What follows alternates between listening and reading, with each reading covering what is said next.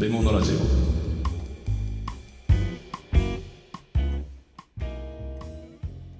カチャ料理無藤武藤拓郎です。武藤太郎です。このラジオは少し変わった経歴の料理人兄弟が食べ物の知られざる世界をちょっと変わった視点から学んでいくラジオ番組です。はいということで。ということではい。えー、今日はねとりあえずマイク変えました。マイク変えましたね、うん。はいで正面向いてます。正面向いてます。はい、はい、ということで雑談会やります。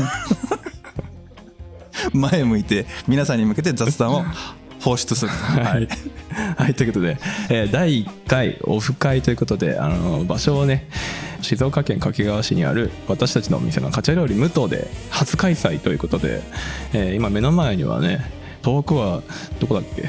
グレートブリテン島でございます、はい、イギリス、ね、イギリスですね。はい。イタリアって言いそうになった。いいで間違えそうイタリアからお越しくださったり。イギリスからだ。イタリアじゃないもうね、一仕事終わったからね、この、この、この収録の直前にね、ずっとトラブって、10分間以上ね、俺が焦ってるっていうはい。タイミングがあってね。はい。YouTube にはしっかり記録が残っております、はい。あ気になる方は YouTube を見てください。誰が見るやねんってね。はい。ということで、今回ね、えーっと、一応質問箱から2つ質問があるのと、そういえばまだ回答してないのがあるって言ってましたね。そうそうそう、はいはい。まだあるんだよね。まだ俺もちょっとね、内容読んだけども、内容忘れたんで、今、ちょっと見返していこうかなと思います。えあなた読めないと私全く見てないんで。そう、えー質問箱でいつもなんだ11月の5日。ちょっと前だね。あだあそうですね。はい、うん。えー前回遺伝子組み換えの重い質問に答えていただいてありがとうございます、勉強になりました。また質問させてください。お二人が料理人としてお気に入りの食材は何でしょうか？栄養があるとか品種が豊富とか日持ちするとかいろいろあると思いますが理由も教えていただけるとありがたいです。食材ね。おお気に入りか。絞るの難しいなうん、そう言うと思ったんだよだろうな。思ってはいた。使用頻度高くいってアレンジが効きやすいのはやっぱ大根が多いかな。大根ね、確かに大根はいくらあっても困らんね。そうあそうなんですよ。だから大根役者って褒め言葉だと思ってますからね。あー。だってあ万能じゃないですか。あー万能だね。飯のおかずになるぐらい主役級にもなるし、うん。ちょ大根おろしでちょっとね薬味にもなるし。そもそも大根役者ってどういう意味なのね？どういう意味なんだろうねあれ。あまりいいイメージでは使ってないよね現代では。その語源となるとは知らないです。それは知らないです。はい。まあ、誰か知ってそうだけど。そしたらちょっとあそこにマイクもあるんでね。誰か知ってる人います？当たりがない。んですかあー当たりがない。当たらない。当たらない。ななるほどね。いい意味で使ってたイメージありますよねなんとなく。だって何でもこなせるじゃん。だああ何でもこなせる。って煮物いける焼き物いけるってどこにでも登場できるの。よ刺身のつまにすらなるんですよ。しかもドッケシの効能まで持ってる。確かに。ということはどんなドラマにもいけるってことですよ、おードラマね、はい、そういう意味で大根って素晴らしいなと僕は思ってます。おー確かに。だし日本料理はやっぱね葉物よりも根物の方が文化的に長いのでうーん。だから明治以前になるとそうね野菜といえば根物を指してますもんねほとんどね。おー。確かにあの大根料理の本ってあるもんね。あ大根だけの本ありますからね。どっかな？あそこの本今ここにの部屋の本棚どっかあるかもしれないまあ事務所かな？あまだ事務所から移してないかもしれないですね。はい。他のね食材だとあの専用の本ってフグとかはねあるけど、あの野菜に関しては大根が結構あるよね。そうだからね逆にその江戸時代の料理本豆腐百珍のあの百珍とかなんとか箱シリーズの中に大根もうちょっとあってもいいのになと思う、ああそうね。あ一応あるんだけど大根。ああるんだ。あるんだけどもっとバリエーションあって豆腐百珍並みに増えてもいいんじゃねえのっては思いますよ。ああまあ多分集めたら豆腐百珍できるんじゃない？普通に。あ行くんじゃないですか、うん。多分その日本各地の田舎料理とかね家庭料理とか全部含めたらすごい量になると思います。ああ確かに。という意味でうん。お気に入りって言われるとちょっと難しいんだけど。お気に入りね品種が豊富とか日持ちするとか。日持ちするまあ大根も日持ちするしな。するかお気に入りお気に入りというほどではないけど年がら年中ごま豆腐は練ってますよ。確かにね。まあ好きは好きですよ。ああだしあのバリエーションが多いやっぱり。うんうんうん。だしあと懐石料理初めて食べますとか馴染みがないですっていう方から見てもとりあえず手かかってのは一目瞭然で分かりやすいですよね、うんうんうん。もっちりしてて美味しくてみたいな、ハリーさんがコメントくれましたよ、ああありがとうございます。はい。えさっきの大根役者ね、はい。えーどのように食べてもお腹を壊すことがないのでどのように食べても当たらない。あ。下手な演技とシャレでかけたと聞いたことがあります。なるほど。確かにそっか。そうっすね。じゃあ結局あネガティブイメージですね。うん当たらないか、ああなるほど。確かに。下手な演技とね。受けないってことかね。うん。まあそんな感じだよねいわゆるまあ大当たりもしないけど崩さないですよね。うん。まあ食べ物に関しては当たらないっていうのはいいことなんで。うんうん。はい。確かにね。俺お気に入りの食材ね割とじゃがいもがさいろんな時期取れるからね。割とじゃがいもはあの買うかな。はいはい、うん。潰してもいいしやっぱやっぱ根物かあまた根物だね。物だね。野菜ばっかりだなね。野菜だって魚とかさ、うん。種類多いしさ。うん。あの肉はさ偏るしさうん。じゃあ野菜以外行ってみる？野菜以外？以外。野菜以外で？うん。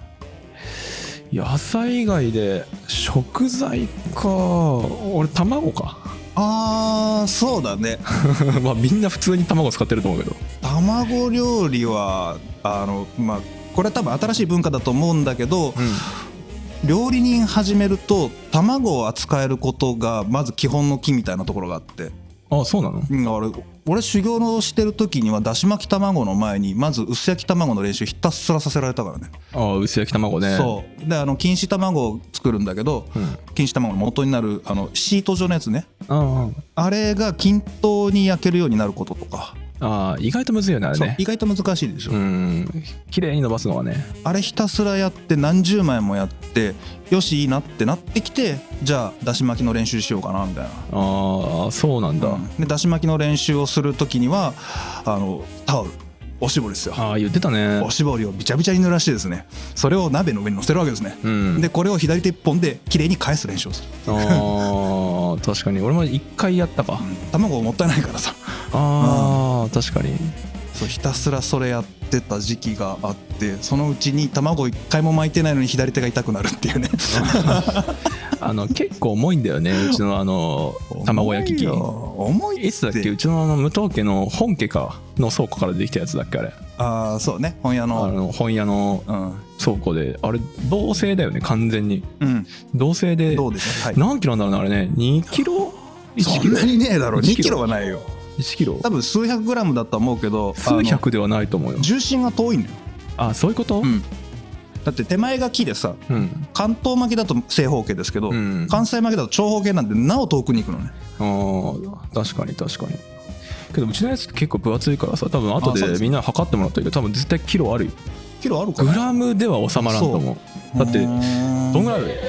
20センチ以上あるからね幅が。で四角だからね。ああそうですね。そうですね、うん。であの銅がさいいやつが分厚いのよ。あそう。あれね銅が分厚くないとダメなんですよあれ熱を均等に広げてくんないと困るんで。あー確かに。銅の伝導率いいっていうもんそう。ねあの鉄に比べて銅の方が熱伝導がいいし分厚いと多少こうコンロから外しても温度をこう保ってくるじゃないですか,、うん使いやすいですね。あー。うん。まああれでも曲がりやすいよね。曲がりやすい。すんごいあのなんかいびつになってさなんなんて言うんだろうあの卵流した時にもうフラットじゃなくなってるから。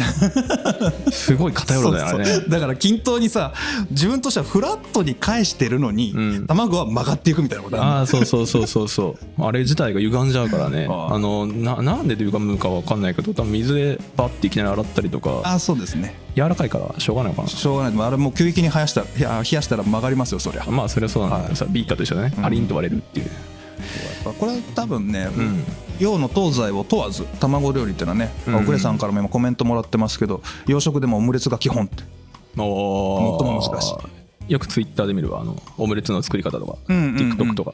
まああれなんですよね。和食の人たちめったにオムレツ作ることないですけど、まあ、仕事ではね、うんけど基本的にやれって言ったらほとんどの人は2回目か3回目で綺麗に巻けるはずですね。うーんそうなんだ。だし巻きやってんだもんああそっかそっか。でそれを応用すればいいんで左手の使い方知ってるからタコなんかも多分すぐパッパッてやったらうん。何回目かにはくるっと綺麗に返せると思うよ。ああそうかもね。まあ俺の場合はなんかスパルタで上手くなった感じでもね あの練習ぬんではなくていきなり一人で朝食を回すっていう。だって一番最初さあのこれリスナーさんにもお伝えしておきますけど何年か前に、えっと、市内の産婦人科さんですね病院の,、うんうん。うんの、えー朝食を担ってくれということで数ヶ月間やってたんですよ。毎日ですねね。毎日だね。週に6日か。そう。年末年始またいでずっとずっとやってましたね、で初めのうちは2人1組で例えば僕とタクが行きますとか、えータクと、えー父親が行きますとかそういう組み合わせでやってたんですけどそのうちにですねもう1人で回せんだろうっつって。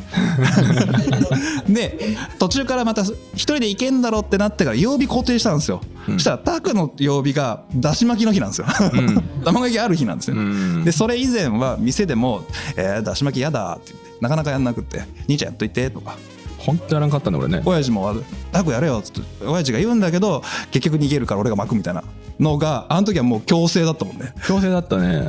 朝のね30分間で全てを用意しなきゃいけない。そう。行ってね5時半くらいに着いて6時半に朝食だかでその中にご飯をは炊いてくれてあるのか、えっと、味噌汁とかさ、うん。えおひたしとかその全部込み込みでその時間なので、うん。それ一人で10食とか作るんですよ。らしかも何が大変ってあれ朝になるまで分かんないんだよね人数が。あそうそう。ざっくりは夜中に来るんだけど。行ったら2人増えてたとかね1人減ってたとかね。そうそうそうそう。要はあの夜中にこうね陣痛が来て、ん。ガッてきて食べれるかわからないけど作っといてっていうのと、あとは途中で陣痛収まっちゃったから帰っちゃったとかね、うんうんうん。あって。あれが結構すごかったね。週末満月の時に近くなるとやっぱ人数ブワー増えるんだよね。確かにあった覚えてる？あったあった。行ったらさ十何人とか20人とかいてうわ俺一人みたいな。そうそうなんですよね。そういうのありましたよね。あったあった。あれ乗り越えてからタクだし巻き得意になったもんね。もう度胸つくよね、だってあだし巻きだってどんどん巻かないと間に合わないんだもん30分で何本巻くよっていう世界だからさ。そうね。もうどんどん割ってどんどん何も考えなかったもん途中からしかも眠いし。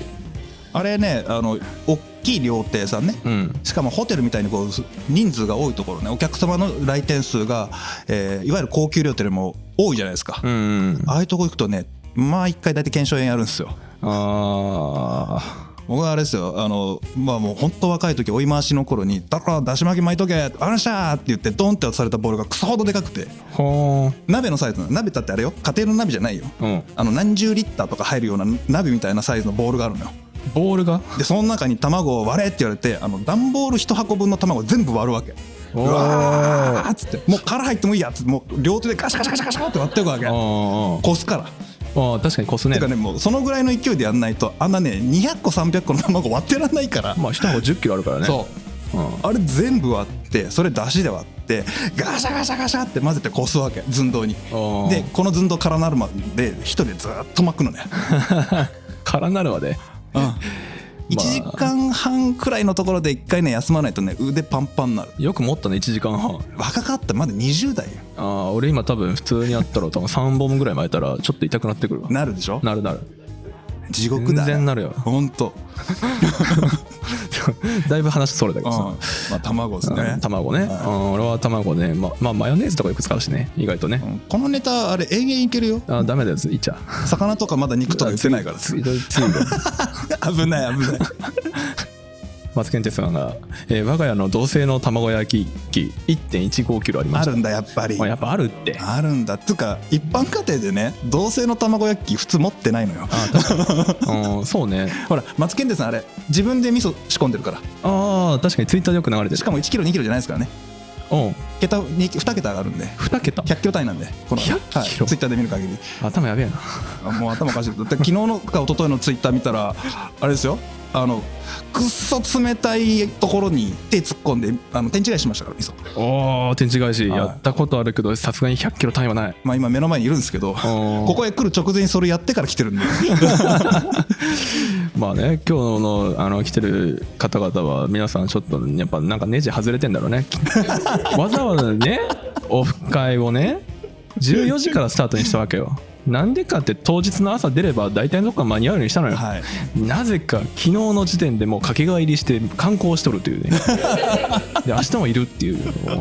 何がしたいんだろう。ねそうなんですよね。だからこのオフ会の打ち合わせを事前のスケジュール組んでる時に2時6時ぐらいにしとけばうん。日帰りできるよねっていそううそう。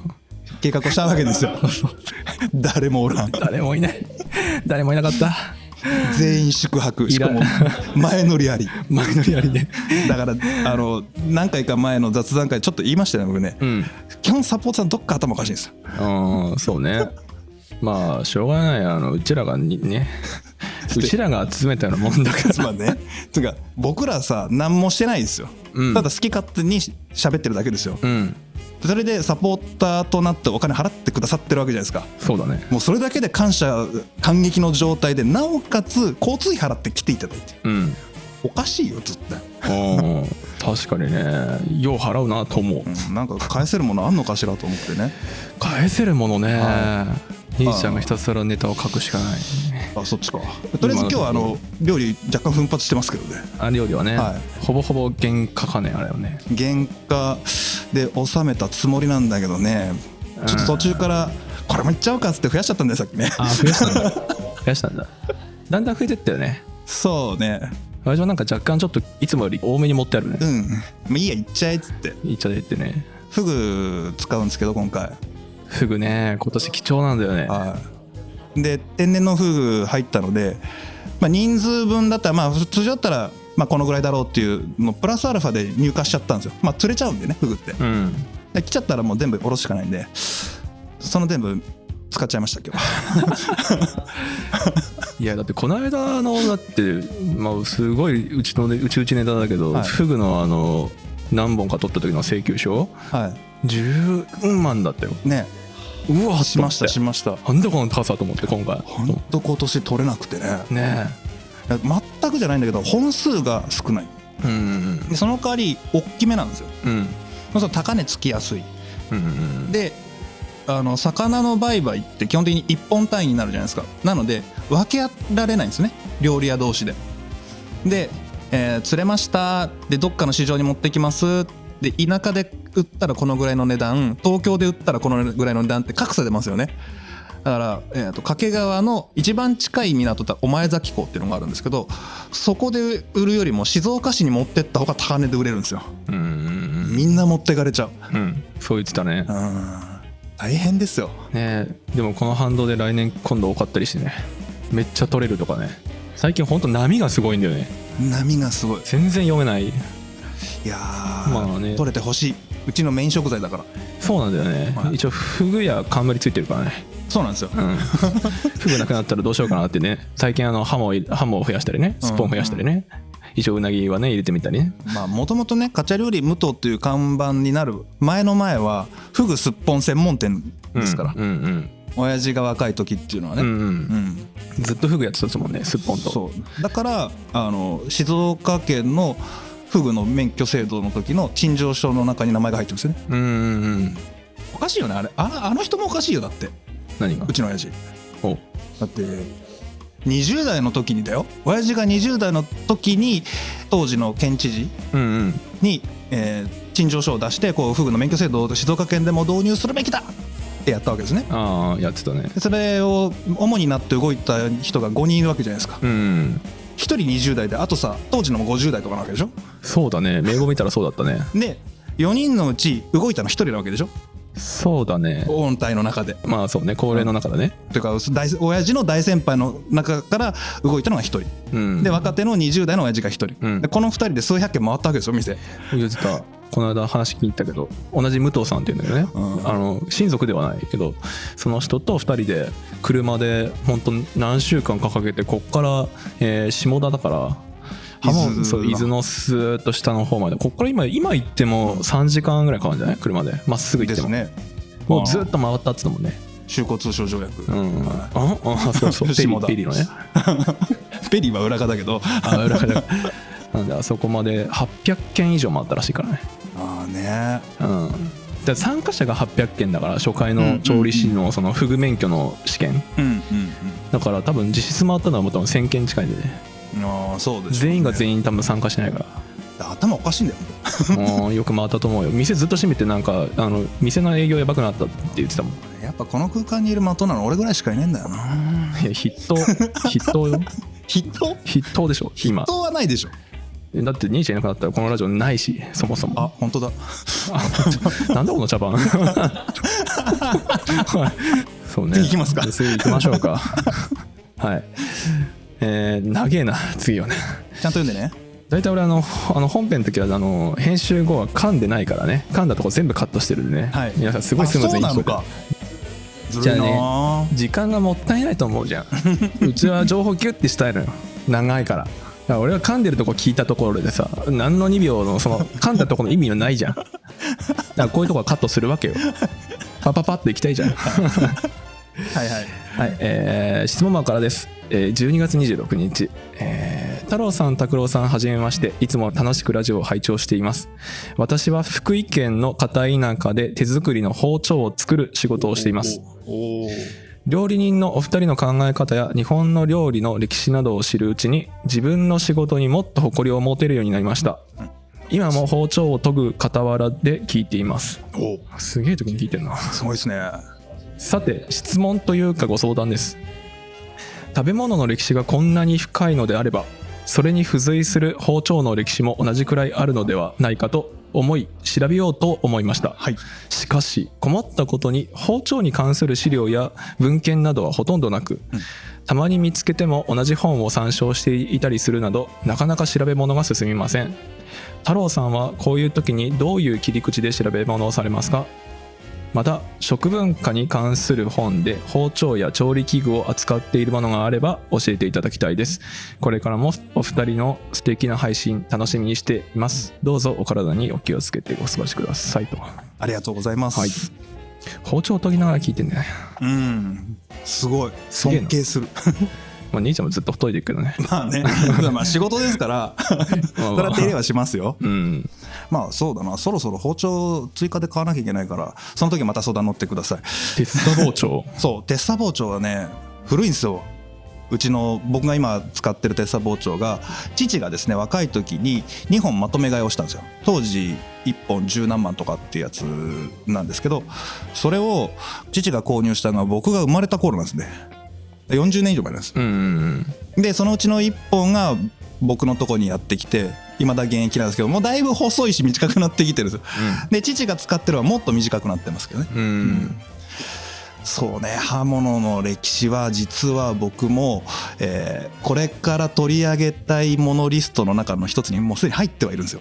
いや割と初期にさうん。調理器具とかさ包丁やろうって言ったんだけどさどんどんリスト後ろいってるよね。あのね一番最初にこれやろうっていうのが何十本か書いたのね。うん。リストアップしたじゃない。でその中に、えー鍋とかもあったし冷蔵庫もそれで入っててでそれはもう途中で冷蔵庫触れないとこの先話詰まっちゃってどうしようもないなっつって前倒しであればやりました。うん。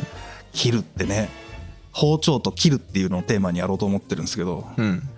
なかなか難しくてあれ。本当に。もう難しいんだ。あのおっしゃる通りでないんですよ。包丁だけを専門に扱った書籍ってなかなか見つからない、でまだ古書の方まで全部当たってないんで分かんないですよ。国会図書館デジタルとかに見たら出てくるかもしれないし古書専門のサイトとかに行ったら出てくるかも分かんないですけど。うん。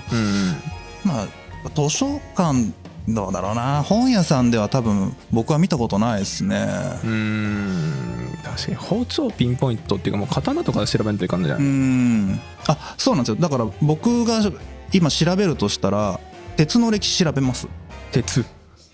あもうねあの普段からこうやってやってるんですよ。あのなかったらそこから一つレイヤー上げるんですよ、もうか「か」とか「族」とか「木」みたいなやつだったら1個レイヤー上げるみたいな感じでこう広げて広げて広げてってやっていくんですね、うんそうすると今んとこふわっと分かってきてるのは日本の刃物の歴史でいくとなんか日本の刃物包丁ってなんかすごい切れるイメージあるじゃないですか、うんもう日本刀だみたいな、うん。なるんですけどあれが本当に切れるようになってきたのって割と近代近くなってからで。あそうなの？割とね江戸中期とかってあの切れ味悪いんですよ。あ悪いんだ。はい、そんなねあの玉鋼使えないんですあの高級な鋼を。あー最近うん。TikTok でよく玉鋼作ってる職人さん見ちゃうけど、めちゃくちゃかかるねあれ時間。めちゃくちゃ高かかるじゃないですか、うん。でそもそもね高いんですよ鋼が、ああそうなんだ、はい、でああんなものを使えるのは、えー数打ちじゃない本当の名刀みたいな世界でうーん。あ数打ちってわかる？わかんない。大量生産の日本刀のことねへえだからあの戦場で足軽とかが振ってるえ刀っていうのはあれ数打ちのほ、えー包丁ちゃうわ。でどんだけでっかい包丁。あの刀は割と槍とかにバチキンって折られちゃう。けど有名武将が使ってるやつは本当に鋼使ってるんで強くて、えー輝きがあってよく切れる鋼を使ってるんですね、じゃあ庶民はその鋼クラスの包丁を使ってますかってそんなわけなくて。うん。それはあの製鉄の歴史を見るとなんとなく見えるんですねへえ製鉄か。そう。製鉄ね。とあとはもう一個そこから発祥していくんだったら、えー、と鉄鉱石。うん。のはあのそっちの工業系な方が江戸時代どうだったのかとか、うんうん。運送がどうだったのかとか鍛冶屋さんがどこら辺にあってどのぐらいの距離感であったのかっていうのをちょっとずつこう見ていくんですよね。うんうん。で同じような刃物でじゃあ、えー刀の方はどうだったんだとかいうふうに見ていくとある程度こうぼんやりと見えてくる。でまあ日本の包丁のことを探っていくんだったら絶対に影響があるはずの中国大陸も一緒に見ていくんですよね。ああ中国大陸もねそうで中国大陸朝鮮半島ではすごく影響がありますし、えー江戸時代ぐらいになってくるとヨーロッパとかねうんあっちの影響も出てくるし、うんもっと古い時代を下がるんだったらペルシャとかインドの歴史って意外とね日本に入ってきてるんでね。もうあの西暦で言ったら700年代ぐらいにはそれこそ美術に詳しい人分かると思うんですけど日本の古美術の中に、えーメソポタミア文明で生まれたはずのものがもう日本に入ってきてるんで。うんうんうん。法隆寺とか、えー正倉院とか。ほなんでその辺とこう紐付けながらどのぐらいの往来があったのかなっていうふうにだんだん広げていくんですだから時間かかるのね。うまあかかるだろうね。だから豆腐死ぬほど大変だったの。豆腐は申し訳ない。まあそのネタ振ったからタグのリクエストだったらね。うん。あの豆腐のシリーズの時もお話ししましたけど豆腐百珍の冒頭に龍安豆腐伝説の話しましたよね。であれが豆腐百珍の冒頭に書いてあるんだけどほんまかいなって。うん。あの文献も疑わなきゃいけない。古き良か必ず正しいわけじゃないんで。そうすると無限にいく。うーん。とりあえずジャレド・ダイヤモンドぐらい読んどかないと包丁語れねえんじゃねえかなっていうね。だから今わ分かってる人だけ今笑ってるけどたく分かってないね。そうねオーディエンス側で結構ね皆さんねニヤニヤしてる。ねジャレド・ダイヤモンドといえばは一番有名な本がありますよね。ジャルの？ジャレド・ダイヤモンド。ジャレドダイヤモンド？という偉い先生がいるんです。ふわっといますね。ダイヤモンドではなくて。はい、でその方の一番有名な著書といえば10秒現金鉄なんです。10秒現金です？はい。うん？お という本があるんですああ本の名前、はい、10病原菌テストという本があるんです、はいはい。でこれがヨーロッパ社会がえー新大陸ねアメリカ大陸にどんな影響を及ぼしたのかっていうのを解き明かしていきながらそのそれぞれのルーツがどんな影響を及ぼしたか細かく書いてあるんですあのエアップです。まだ全然触りしか読んでません。あそういうこと、はいそんな本があるんだね。あるんです。なんでさこう こうそこでそれぶっ込むんかい？って突っ込まれるようなネタ放り込んだらこれ解説せないかんっていうね。だよ。それデフォなんだよ。だからもうちょっと分かりやすく言ってくんないと。えだいぶ分かりやすかったでしょ？ほらうなずいてるじゃん。いや今今半分ぐらいだと思ったの さすがに。あすいませんでした。え今日ね饒舌だねだいぶね。あえあそれはね皆さんいらっしゃるのもあるし、うん。昼間だからです。ーあー確かにね。それはあるかも。まだ体力残ってるんです。そうね。最近ここ何何ヶ月半年ぐらいはずっと夜だもんね。ほとんどね。はい。もう夜ですよ。だって日本料理のシリーズの時なんか年末撮ってますから。うん。仕込みやってお客さんの応対して料理作って出してうん。片付け終わってそこから台本をまとめ直して喋るってやってるわけですからね。まあそうねやってたね。ね明日の台本まとめるってこの間ツイッターとかでねあのゆる言語ラジオさんツイッター上がってましたけど上がってたね。デフォです。なんなら当日の午前中に頑張るとかやってました。そうね。大体俺ここであの編集とかねあの YouTube の編集とかしながら待ってるもんね。そう。ちょっと待ってちょっと待ってそう大体11時か10時とかなるもんね 場合によってはね。そうですね。22時頃なんて終わったとかね。はい。じゃあちょっと休憩してから始めようかだと11時半スタートでね。これがさあれなんですよ。その僕今何回かお話ししますけど文字原稿を書くじゃないですか、うんうん。でそれを iPad の中に手書きで1枚ペラに台本に写し替えてまとめ直してるじゃないですか。ああそうだね。原稿読む時にむずすぎて分かんない時がある 自分で書いといて。それ意味あんのかな。自分で書いたんでしょ？うん。えなんだっけ？ってなる。なるんだ。なる。しあの原稿書く時点であこのぐらいは分かるだろう。後から読み返しても分かるはずだと思って情報を落としてる時があるんですよ。うんで読むじゃないですか、はいはいはい。その落としたところが分からない書いとけばよかったって。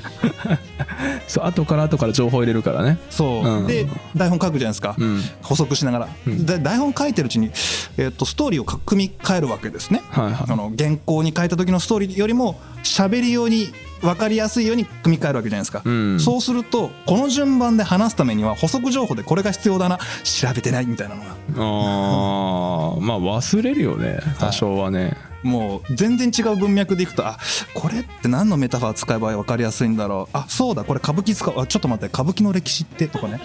メタファーの意味がない。うん？って。なんとなくふわっとは理解してるつもりなんだけど合ってるかどうかちょっと確認しよう。おい調べようって。あー一応あのふわっとしたやつはさ、はい。あのあと俺編集してる時に聞いててあこれ結局何やっけなと思って一応あの裏取りはしてる、でしょ、うん、ちゃんと調べてはいる。あ間違ってたら消してるし、うん。うん。間違ってなかったらそのまま出すし間違ってるんだけど編集すればどうにかなるやつはうまいこと言ってる感じにまとめとく。うまい感じでまとめといてくれてる。そうそう。言い切らないっていう。こういう説もあったよねぐらいのニュアンスで止めとくとかね。うんそうですね。ちょいちょいやってる。そのくらいにしといてもらえると、うん。はい。助かりますね。これ微妙だなってね。まあねそんなこともやってますけどね。出店忘れるんですよそうね。出店忘れるのはしょうがないんじゃない？だってメモってっつっても毎回毎回メモれるような量じゃないしね。そう。もうそれこそ日本料理とか日本酒のシリーズなんかは、うん。まあ、今そこに本ありますけどちょっと本用意しすぎてですね。もう化学系の本からうん。教養としての日本酒みたいなものからあと民族学系のやつとかね。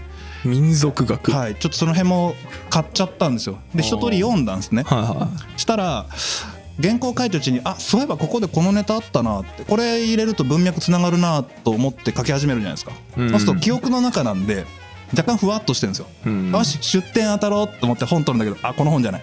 これも違う。この本でもない。いこの間言ってたね。どの先生の本だっけみたいになって。あーだからあのメモにさページ数変えとけって言ってね。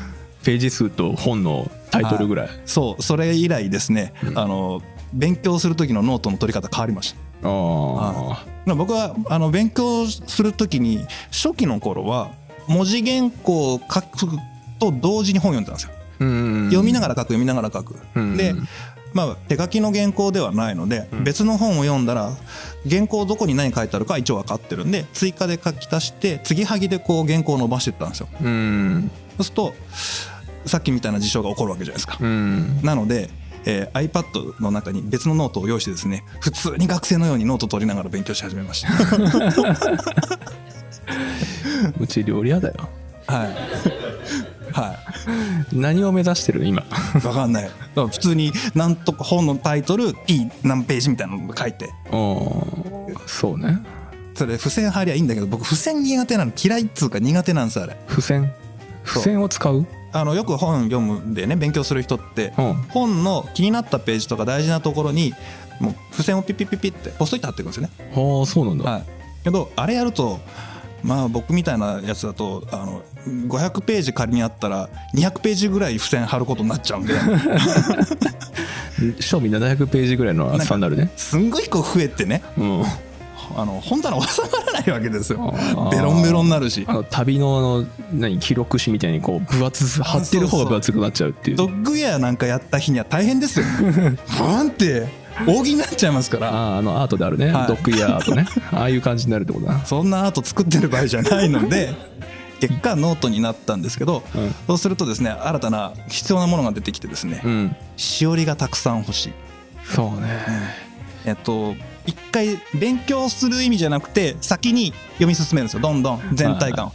でえ勉強でノート取ってる箇所にしおりが一つ。だからノート取らずにただただざーっと読んでいく。普通の読書のしおりが一つ、うん。だから原稿に書き出してるところのうん挟んでるのが一つ。だから一冊につき大体三つ必要なんですよ。ちょっと待ってあそこに本あるだろ？勉強したところも一応ね挟んでいくとなると、はい。え？え3桁？しかもそれ並行読みするんです僕。5 5冊とか10冊並行読みするんですよ。そうだね。だってね事務所の机こんなもんだけどディスプレイがあってここ全部本だもんね。通しかも1個につき5冊ぐらい積んである？はい、今ちょっとね減らしてねこっちに持ってきてるんですけど。それでもまあまだあったよね、はい。結構ね。今あの中学校の歴史の参考書がベラって開いたまま置いてありますけど。ああ開いてあったね、はい、でよくね原稿を書くときにその参考書とかも左手でねページをこう挟んでで右手でひの肘とかで押さえてこっちのページこっちのページってやるわけですよ。ああそうこの間あれ探そうとしたもんね。あの本本題っていうか本の読むやつ。はい、何？なんて言うんだあれ？あの本を置く台？スタンドみたいなやつ、はいはいはい。初見台ね日本でいうとこもそうですね。初見台、はい。そうそうそう。すごい。すぐ今日帰ってくるのにね。いいね もうここにね知識の宝庫が目の前にたくさんいらっしゃるんでパンパンパンパン出てきますよ。その台をね 買ってやろうかなと思って探したけどよく分かんなかった。今あのサポーターさんのお金でねあの実はディスプレイを買ったっていうのと、はい。今まであのありがとうございます本当。僕は中学校の時のディスプレイをまだ使っていて目がチカチカすると言っていたので、えーモニターをやっと新品に変えてはい。すごい湾曲ディスプレイみたいな。そう。ブワーッとあの見開きであの参考のウェブページとあの書いてるやつと全部開けるようなやつを片落ちのレッツノートでギリギリ開いてるんで、はい。えー最近フリーズします。画面がでかすぎて今度は。けどまあ目がね楽になったみたいで、ぶこうあのカチャカチャ切り替えなくても右と左にね資料とうん。原稿が並んでるのがやりやすくて助かってます。うん、いや最近原稿をしてるからさ、まずはディスプレイかなと思ってもいやまあだいぶあでも先週できなかったか。今週先週あんまりかけてないかな。それでも3話分くらいはかけたんじゃないかしら？殺到のシリーズ。あもう3話書いたの？うん。もう3万文字ぐらいいってるから3話ぐらい喋れんじゃない？うーんとん？3話で3万文字？3話で3万文字？3話で3万文字？弱くらいだと思いますよ。今ざっと。3話で？今ねサトウキビの発見からえーっと今メソポタミアでアッバース朝出てきたんで。全然わからんレベルの前ねあでもここまだサビじゃないんで。まあ、錆びてはないでしょサビ産業革命なんで。産業革命。産業革命までいくのアッパース朝ってまだ9世紀とか8世紀の話してるんだけど、はい、あのサビはあのもっと後。18世紀とか19世紀の話なんで。あのこれさそういうさなんかシーズンごとに伸ばしていくゲームじゃないんだよ だんだん伸びてるけどそういうゲームでも何でもなくて。単純にあの僕が歴史を知らないゾーンなんですよここ。ああ分かんないんです。よじゃあ初期の頃のあの何日本史とか世界史の基本のところのまた解説みたいのが入らないと分かんないってことか。分かんないと思うし本当は僕が知らないだけだったらその辺のアラブの歴史とかすっ飛ばしてもいいんですよ。うん。ただほとんどの人知らないと思うんですよね。全然知らん。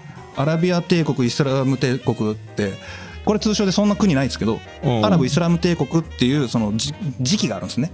ほこの変遷って言われてもはあって。なんだへーごめんね。こあの向こう側が全部うなずいてるから。さ知ってるのが当たり前みたいになっちゃってる今。世界史め普通にちゃんとやった人で詳しい人だったら「朝山頂ペルシアス」ったら「あー」とか「ダレイオス2世がダレイオス3世が「あー」みたいなうん。うん。イオスぐらいはなんか聞いたことあるなぐらい、うん。ね似たような名前かもしれんけど。アレクサンドロス大王とこうね接点のあったのがダレイオス3世なんで、う。ん。その辺の話が「はあ」みたいな感じだけどじゃあ国の名前はって言ったら「ん?」って。なるしその辺りの要は生活文化が分かんないじゃないですか。うんどんな美術があってどんな生活習慣で何を食べていてどのぐらいの経済だったのかっていうのをこれはどうしよう触れたがいいのかスルーしていいのかうんってなってる。うんうんうんこれこのまま続けていいのか？な ずっとあの勉強の話してるけど。あそうか。じゃあ勉強の仕方のほ包丁のところからさ。ああそうだ。だいぶそれたというかもう離れたというかただの勉強の仕方のあの何？これ学校？うんなんかそういう本書いたらいいんいやもうこれはただ単純に僕の手癖の話をしてるだけで 本当にもっと効率のいい勉強の仕方あると思いますよ。ああのそうだね。ちゃんと歴史を学校で学んできた人たちは大丈夫なはずです。うんそうかそうか。僕もともと高校の頃って日本史も世界史も嫌いだったし苦手だったから、ああ言ってたね、年号とか1ミリも頭入ってこなかったし、1ミリも？うん、全然。マジで？唯一覚えてる年号といえばいい国作ろうぐらいなもんです。あなんと立派なだったかな。平城京と平安京どっちがどっちとか言ってましたからね。ああ今の俺と同じレベル。それが中学高校の頃の、えー日本史毛嫌いしてていた頃の武藤太郎くんです、ああそうなんだ、はい、嫌いなんですよ。ほ覚えることが。う覚え覚えることが嫌い？嫌いだったの大体の人そしたらみんな嫌いになっちゃう。そもそもこの数字を覚えることで何か意味あんのかとか思ったからね。今意味あると思ってるけど。あ意味があるから覚えてんね今。今はあの逆にねリソースを削減するために覚えてるって感じ。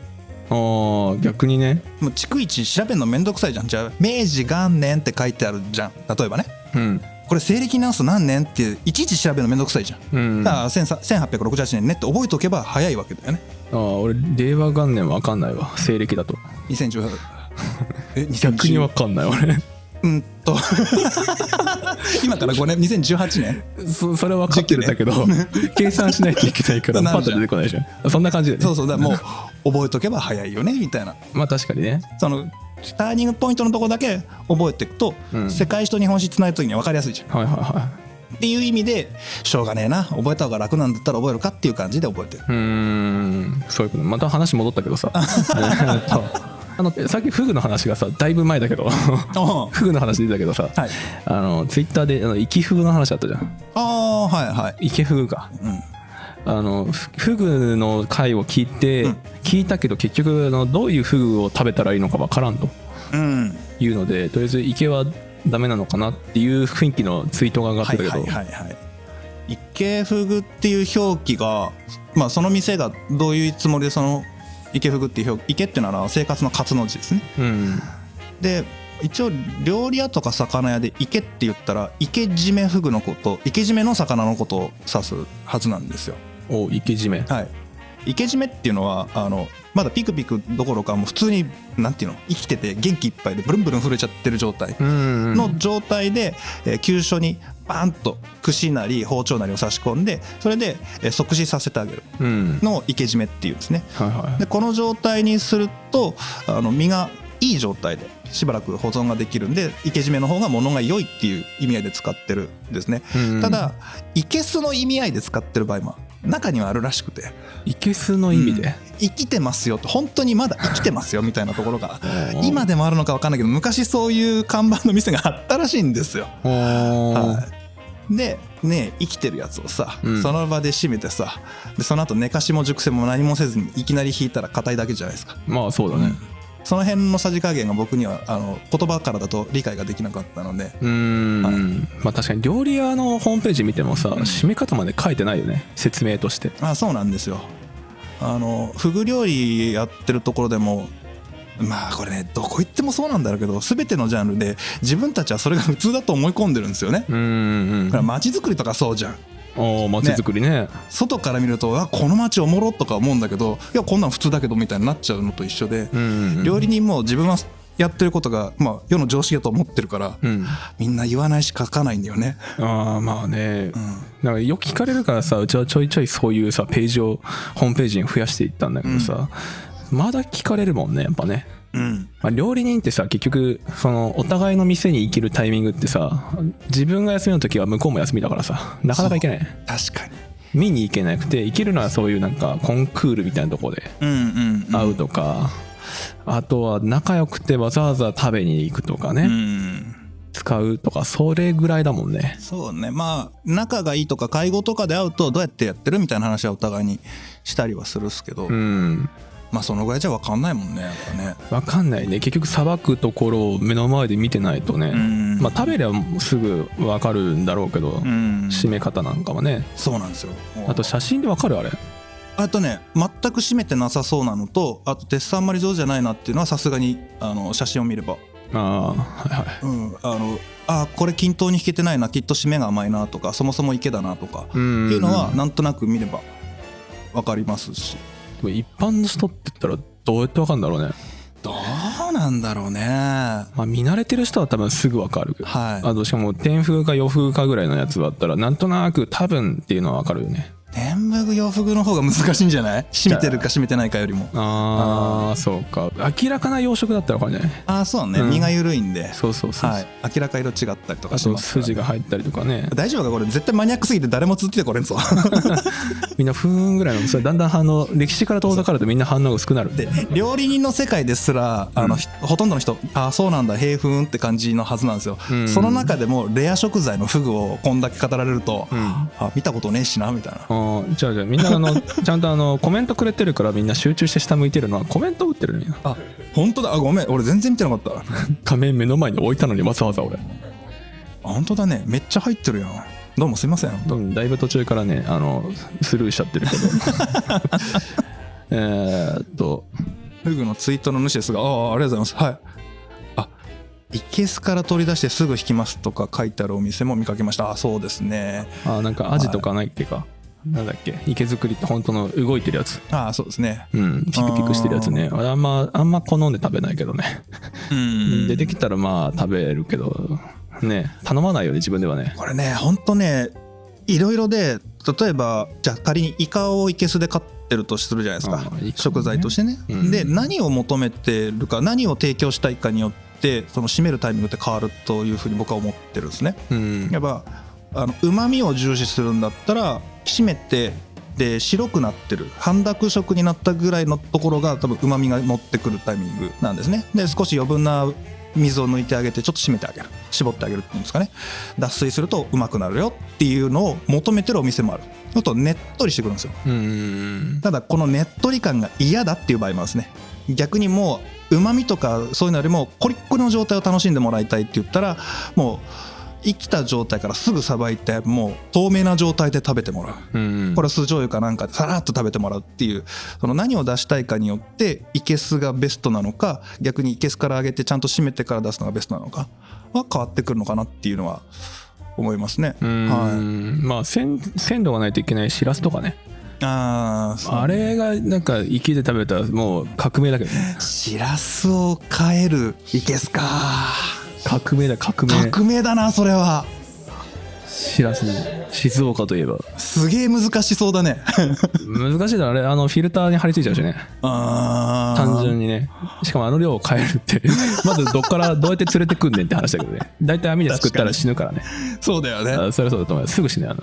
すぐ足しちゃうからねあれね、うん。ギュッてやったら終わりだから。それができたら革命だうん。あけどれは刺身で食べたら美味しいもんね。うん。うん。釜揚げの前にねまあどっちも美味しいんだけどさ。あれどうでもいい話だけど、うん。生しらす取ってすぐに生のまんま釜にザッと入れてすぐ揚げたやつめっちゃうまいのあれ、あれふわっとしてるよねこれはもう漁港近辺でしか食えないやつね。食えないね。うん。ここでもちょっと遠くまで行かないといけないもんね。あもう掛川ではちょっと厳しいね。もう本当、うん。えこの辺だったら持宗とか舞坂っていう土地があるんですけど、うん。そこでたまたま上がってればって感じ、うんうんうんタイミングが良ければ。確かにね。近場で行った時にたまたまあるとめちゃくちゃ美味しいもんね、しかもお昼までね。あお昼まで。朝一で菓子に上がっちゃうんで 傷む前に一番いい状態で食うんだったらもう数時間以内うんうんうん。すぐ溶けちゃうからねああいうのってね。しょうがないね。そういう鮮度命のやつと寝かしたがいい場合と。うんうんケースバイケースかなとは思うんですけど。うんうん。そうだねなあ福本さんがなるほど料理人同士の技の共有の場があるといいですねと、ああそうですね、まあ、職人の技の継承ね。確かにあのこれなこれねずっと悩んでんだよね。そう。コミュニティってさ割とその料理人忙しいのか面倒くさ他に料理以外にあまり興味がないのかうん。あのなんだろう。自分で文字打ったりしないのよね。うん。で集まるとなればその場のそのなんか大会じゃないけどそういうやつとか新しい団体作ろうみたいなのは動くんだけど、とりあえず行って話して終わっちゃうから。俺誰に話したんだっけ？ビジネスモデルとしてこういうのやりたいなって思ったのがクックパッドではなくといった他のレシピサイトでもなく僕のイメージしてるのはあの厨房ですよってあったじゃないですか番組で。堺正明さんがやってた「なんとかの巨匠が」っていうあれをサイトで再現できないかなと思ってるんですよね。サイトで再現？うん、例えばこういうレシピ知りたいですとかこういう組み合わせだったら何作りますかっていうのをお客様側からオーダーしますと。うん。そしたらそれに反応した料理人が自分のレシピをパンパンパンパンパンパンって上げていくと。うんうん。でそれに対して課金されていくで料理人の方にちゃんとそのフィーが払われていってうん。でそのフィーの出元が広告収入だったりとかオーダー投げた側にあると例えばサバの味噌煮だけで20種類ぐらい。しかもちゃんと店名も明らかになってる料理人さんのサバの味噌煮が20種類ブワーって並んでると。う。んでどれがいい悪いではなくてああなたはそういう趣旨でこういうやり方するんだなってあこっちはこういうふうにやるんだっていうのが一覧で見れるとうん。あのとっても有意義なレシピサイトになるのかなっていうふうに思うんですよ。確かにね、はい、でそれを一般ユーザーさんと料理人登録してる方々が検索性を変えればいいと思うんですよ。うん。一般の方だったらこうだけどあの料理人の方だったらいくらいくらでこういうのが見れるっていうふうに変えてあげるとインターフェース変えることによってそのある程度あの完全にインタラクティブとはもちろんいかないですけど、そういうコミュニティみたいなのが作れるんじゃなかろうかっていうのを一回ねビジネスモデルとして落とし込もうとしたことがあるんですよ。おーなんか一回話してたよそれね、うん一回話したねこれ。うん、けどこれさマジで会社1個立ち上げるレベルなんだよね。あーかわ 料理人を集めるってかなり大変だからね。でこれ料理やりながら アベラジやりながら天津さえポッドキャストもう一個増やそうとしていてやれるか、いや現状回ってないから、はい、ということでこのアイディア形にしたいよという方はあの言ってください、うん。はい、全然言ってください。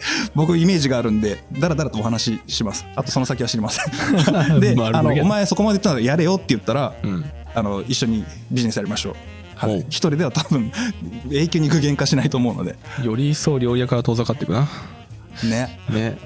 えー、ということでえーっと次はあハリーさんがフグのツイート主ですかってハリーさんだったなハリーさんでしたっけ？うんなんかね僕が調べたお店だといけすから取り出してすぐ引きますとか書いてあるお店も見かけます、ん。見かけましたと。ああやっぱそそっちのやっぱ息もあるんだね。うんうんうん。ってなるとあんまりものによるけどまあフグに関しては多分美味しくはないよな。うん。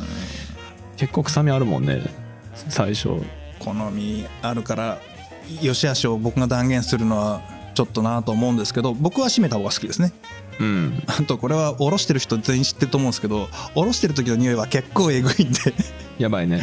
くっさいっていう方が強い感覚として強いですね臭いどころじゃないしだってもうだってうちら前掛けの上にさらにあの防護のあの防水の前掛けするもんね。わざわざ。あのビニール製のね。ビニール製の。あの市場のお魚屋さんが使ってるようなやつね、ああ,、まあ、あれだって布にちょっと染みたやつレーズあの洗濯機入れたら洗濯機えらいことになるもん。そうね。ダメダメ。匂うんですよ。い一回漂白したりするもんね。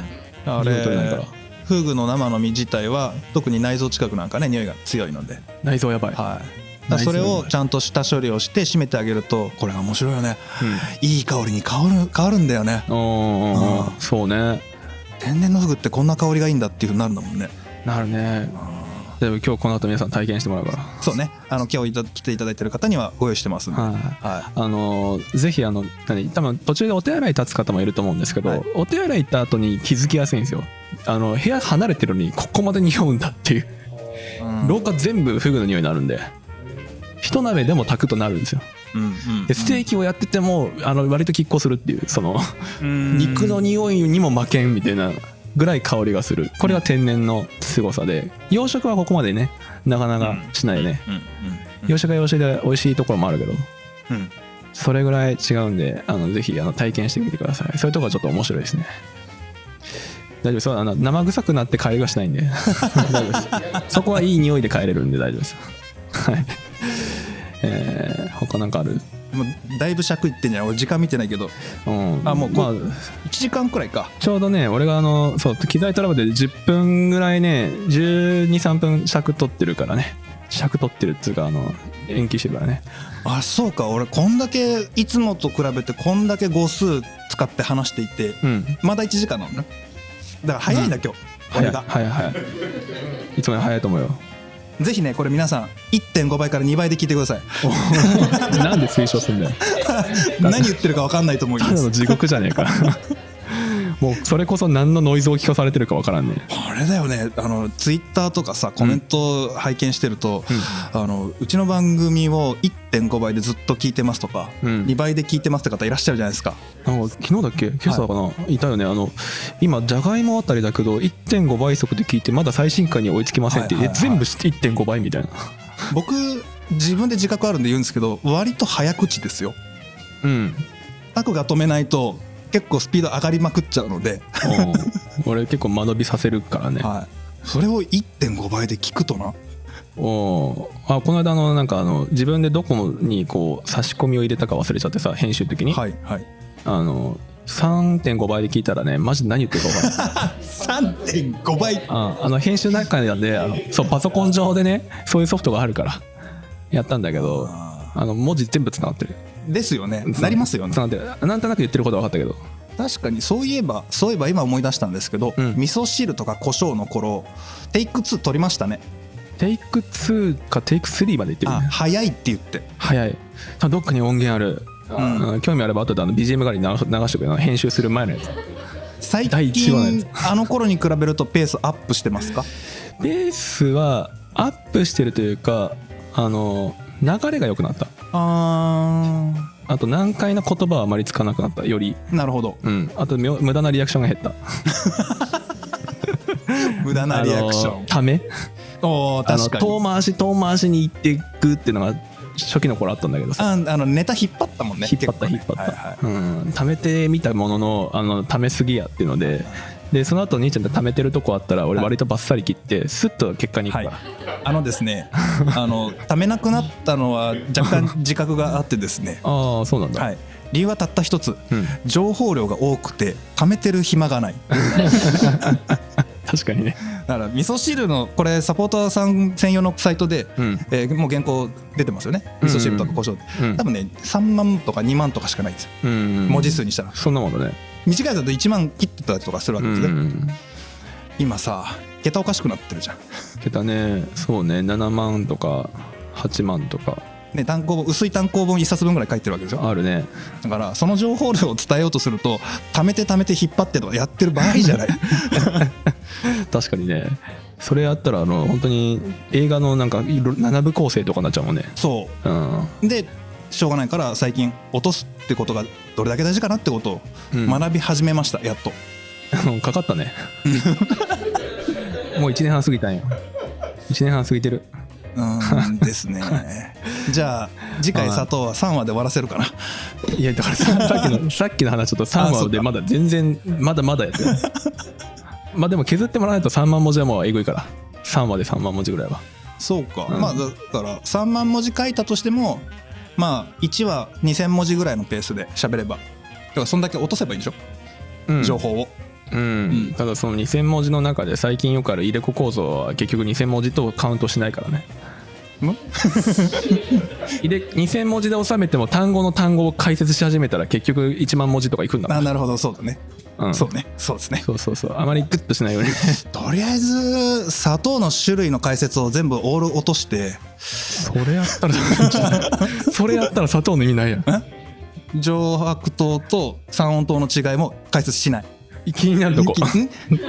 ん な何その急なボケ。え？肝臓とか腎臓のあの分解のやつも全部カット。おーじゃああとで裏で裏で聞かせて裏であのこっち収録しなくていいか。らこれ今ねあの若干絵が怒り感じたんでちゃんと言います、はい、それは言えば帰ろうっていうオーラ感じたんで。みんながちょっと笑えないような空気がはい。醸し出したから、それはちょっとさすがにないだろうっていう、まあ溢れた分は全部あのなんだコミュニティの中の方でねあサポーターさん公開サポーターさんのね。コミュニテうん、方で公開しようかなと。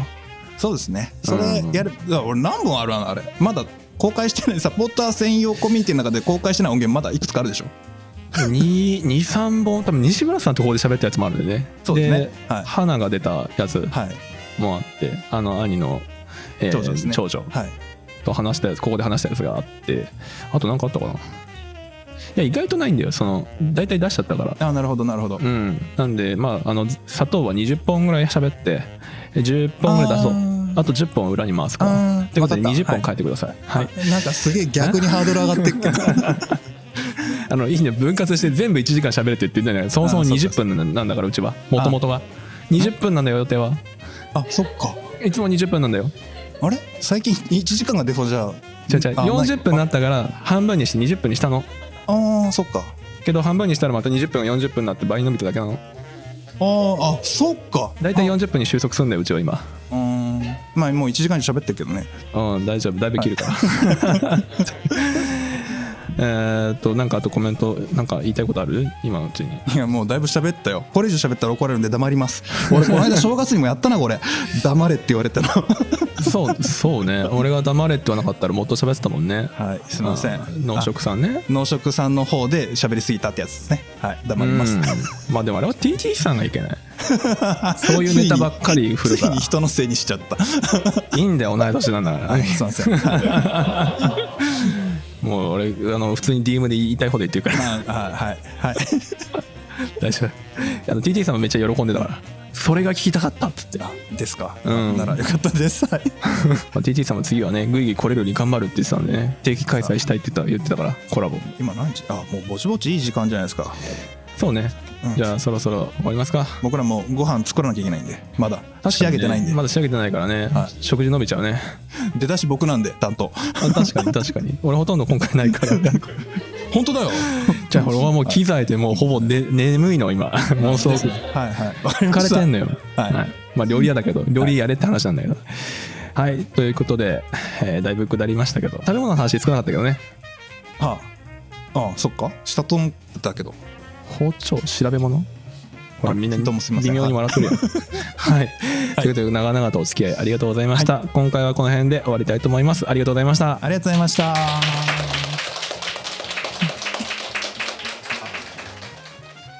いやありがとうございました。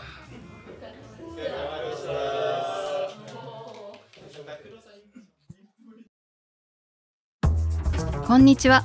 食べ物ラジオサポーターのグレです食べ物ラジオでは活動を応援してくださるサポーターを募集しています。もっと食べラジの話を聞きたいというそこのあなた。私たちと一緒にサポーターになりませんか？詳細は概要欄またはホームページをご覧ください。サポーターコミュニティでお待ちしてます。